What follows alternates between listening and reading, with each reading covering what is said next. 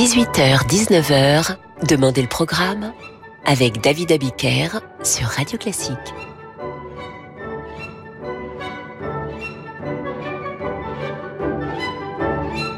Bonsoir et bienvenue dans Demandez le programme. Ce soir, je vous raconte la vie de Georges Bizet en musique. Georges Bizet, c'est l'histoire d'un enfant précoce, ultra précoce. Il naît en 1838 à Paris, dans une famille qui compte déjà beaucoup de musiciens, à commencer par papa et maman, et l'oncle François Delsart, chanteur et professeur, qui suit l'apprentissage du petit garçon. Georges est tellement bon qu'il se présente très vite au concours du conservatoire à Paris. Trop jeune, la limite d'âge inférieur pour s'y présenter est de 10 ans. Qu'à cela ne tienne, la famille remue ciel et terre pour qu'il suive les cours en auditeur libre en 1847. L'année suivante, il est admis dans la classe de piano de Marmontel. Premier prix de piano à 14 ans, Bizet compose cette première grande valse de concert pour piano.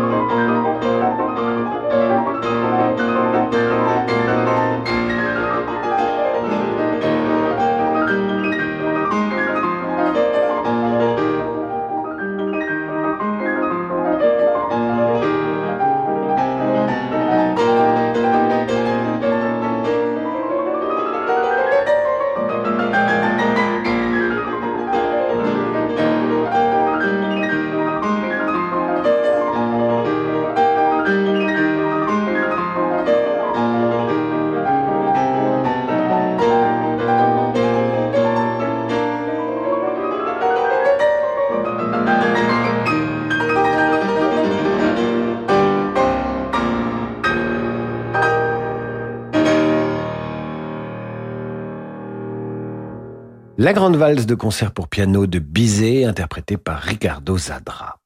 Son prix de piano en poche, Bizet rejoint la classe de composition de Jacques Fromental à Lévis. Il a 15 ans et se lie d'amitié avec Charles Gounod, qui jouera un grand rôle dans sa carrière. Il admire en particulier sa symphonie numéro 1, créée en 1855. Gounod apprend beaucoup à Georges, le fait beaucoup travailler, peut-être trop, mais l'élève adore ça. Nous sommes donc en 1855 et à son tour, Bizet, peut-être influencé par Gounod, écrit sa symphonie en ut.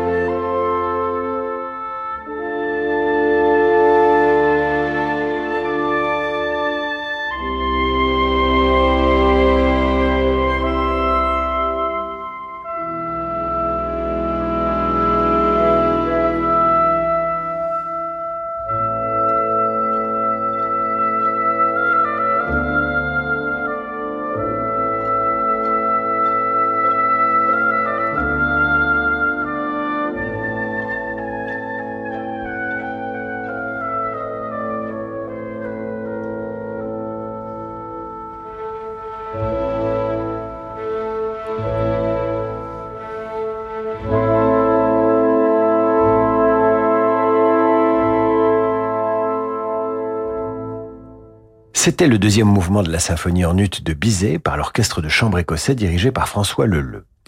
L'année de ses 19 ans, Bizet se présente au concours de composition d'opérette au théâtre des Bouffes parisiens qu'organise un certain Jacques Offenbach. Qui va composer la meilleure opérette? C'est Georges qui remporte le premier prix de ce concours avec son opérette Le Docteur Miracle, dont voici l'ouverture.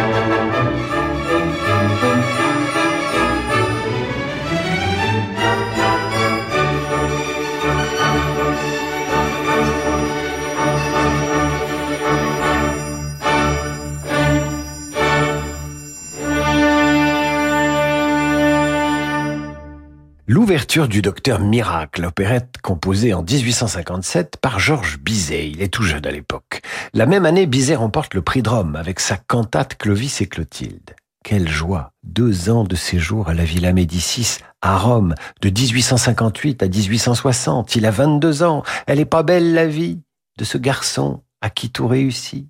À la Villa Médicis, Bizet fait la connaissance de Gustave Moreau. Il découvre, approfondit les auteurs classiques, Virgile, Shakespeare, Beaumarchais, Goethe. Et bien sûr, comme de nombreux compositeurs avant lui, il tombe sous le charme. Il visite l'Italie et découvre Florence, Naples, Pompéi. Hélas, sa mère tombe malade. Georges Bizet interrompt son voyage et rentre en France pour s'occuper de sa mère. Il la perd en 1861.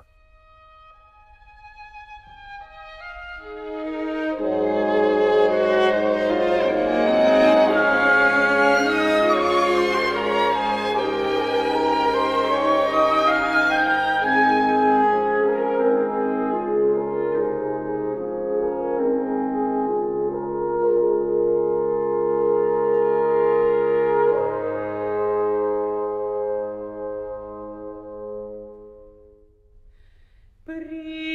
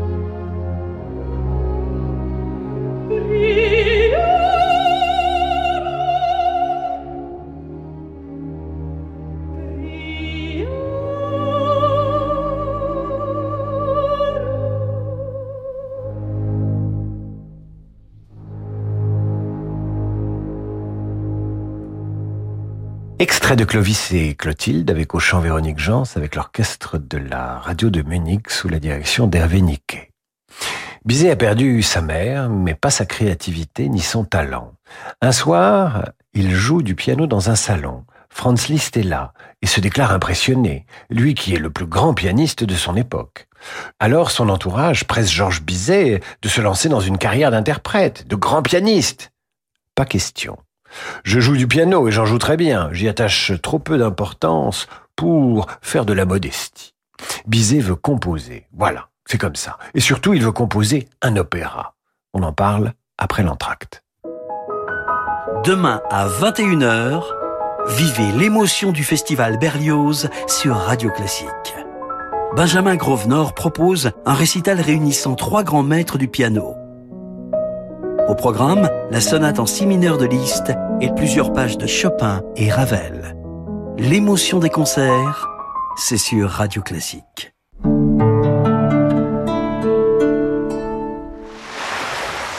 Imaginez un hôtel 5 étoiles au bord de la mer, un personnel convivial et attentionné, des soins de thalassothérapie parmi les plus réputés au monde et des soirées musicales d'exception en compagnie d'Eve et de fabuleux artistes.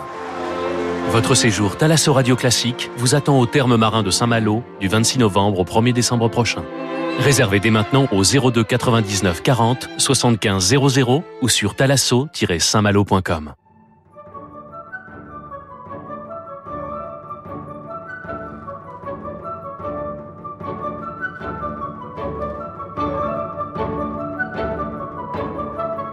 « 18h, 19h, Demandez le programme avec David Abiker sur Radio Classique.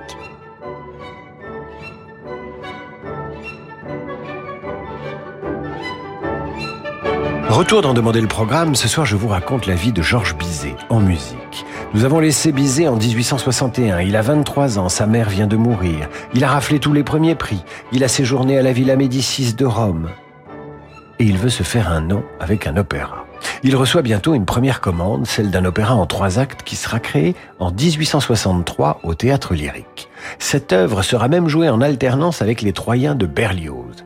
Berlioz aimera les pêcheurs de perles, le public pas vraiment.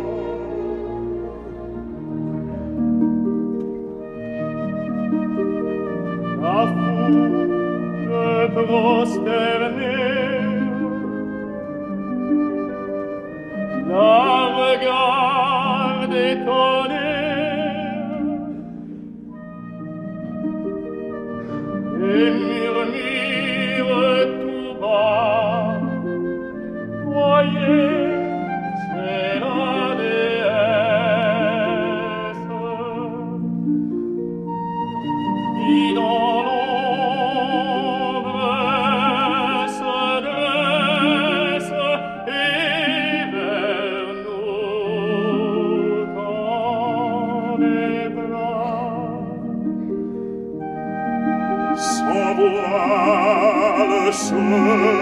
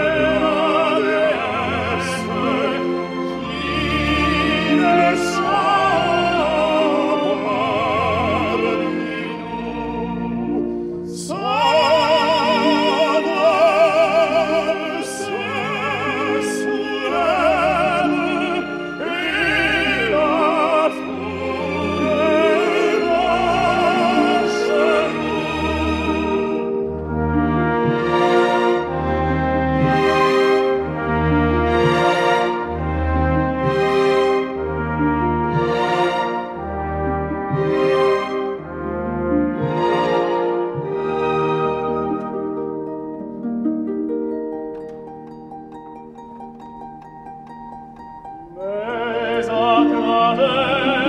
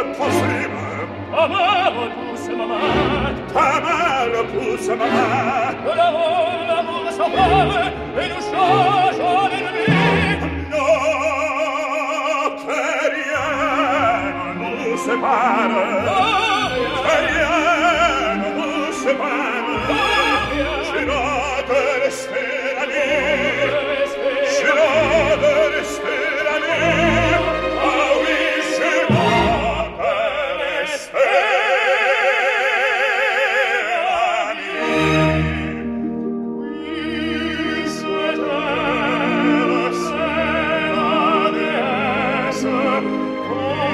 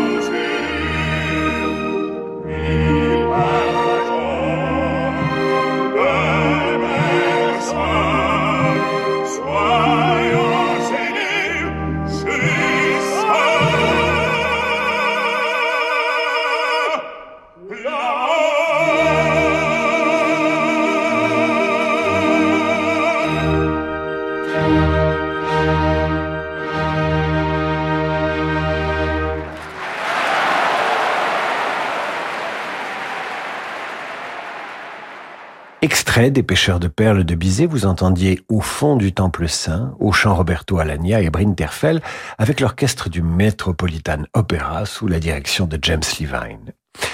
L'heure du succès et de la reconnaissance n'a pas encore sonné pour Bizet. En attendant l'opéra qui fera sa réputation, il compose des œuvres symphoniques, en particulier la symphonie Roma, créée en 1869 au concert populaire du chef d'orchestre Jules Padelou, les fameux concerts Padelou. Il écrit également en 1868 un cycle de six mélodies et quelques pièces pour piano. Enfin, il complète l'opéra Noé de son ancien professeur Jacques Fromental à Lévis. Il rend ainsi hommage à son futur ex-beau-père, puisqu'Alévi ne vit pas assez vieux pour assister au mariage de Georges Bizet avec sa fille, Geneviève. Les noces ont lieu le 3 juin 1869. Bizet a 31 ans.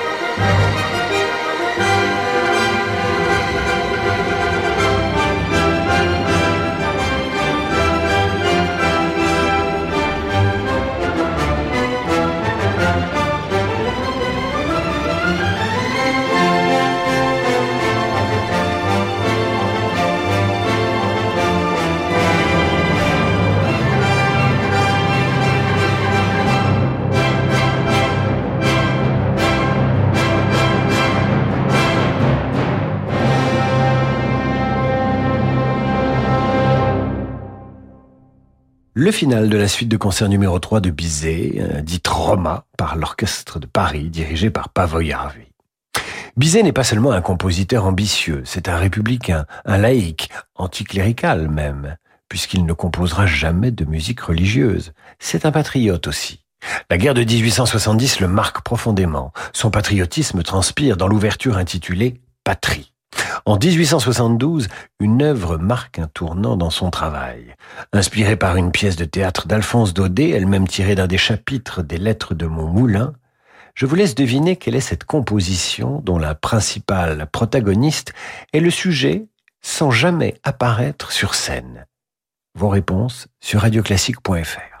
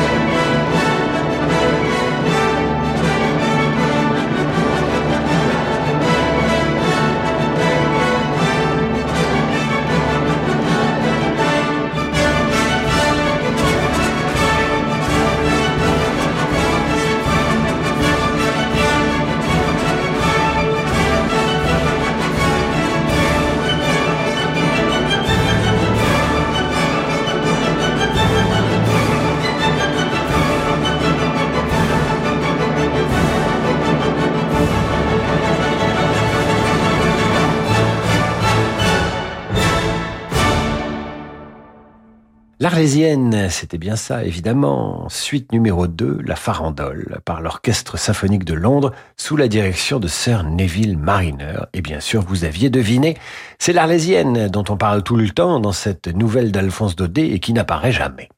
À la même époque, Bizet écrit les douze scènes des jeux d'enfants pour piano à quatre mains dont il tire une petite suite pour orchestre créée en 1873 par le chef d'orchestre Édouard Colonne. Bizet trouve peu à peu sa voix et son style musical.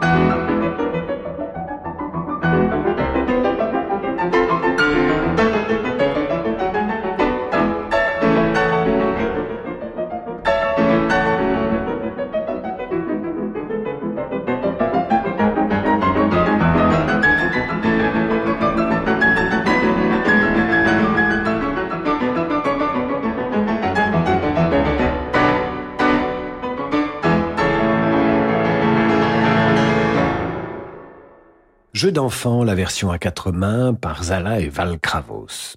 Ce n'est qu'après l'Arlésienne et les Jeux d'enfants que Bizet va rencontrer un vrai, un grand et beau succès critique et populaire.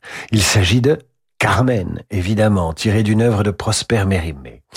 Lors de sa création, le 3 mars 1875, à l'Opéra Comique, une partie de la critique et du public est pourtant sceptique. Pourtant, Carmen est saluée à l'étranger par des musiciens aussi fameux que Wagner, Brahms ou Tchaïkovski.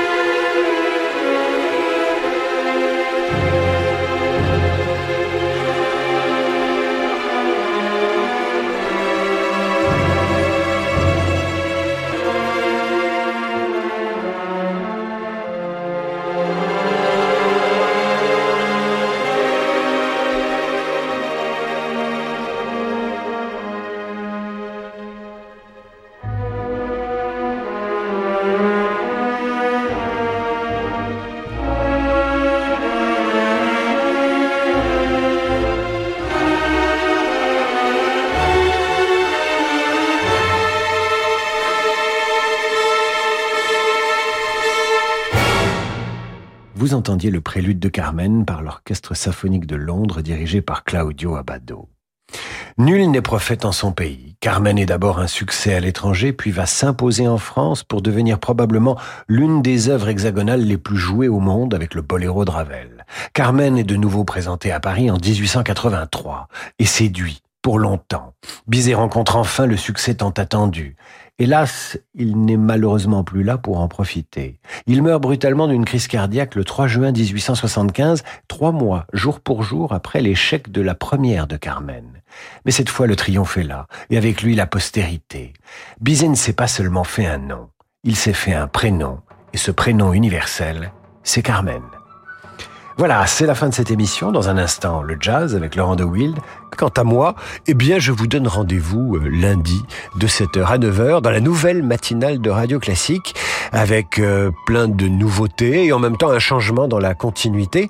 Euh, je suis ravi euh, de vous avoir parlé de musique classique pendant trois ans, d'en demander le programme. Je pense que c'est pas fini, ça se fera autrement plus tard. Mais là, c'est la matinale de Radio Classique qui va me prendre tout mon temps et me prendre toute mon énergie. Donc j'espère que vous nous retrouverez dès 6 heures, dès lundi. 6h, 7h, François Geffrier. 7h, 9h, David Abiker. Voilà. Je vous souhaite un excellent week-end. Profitez-en.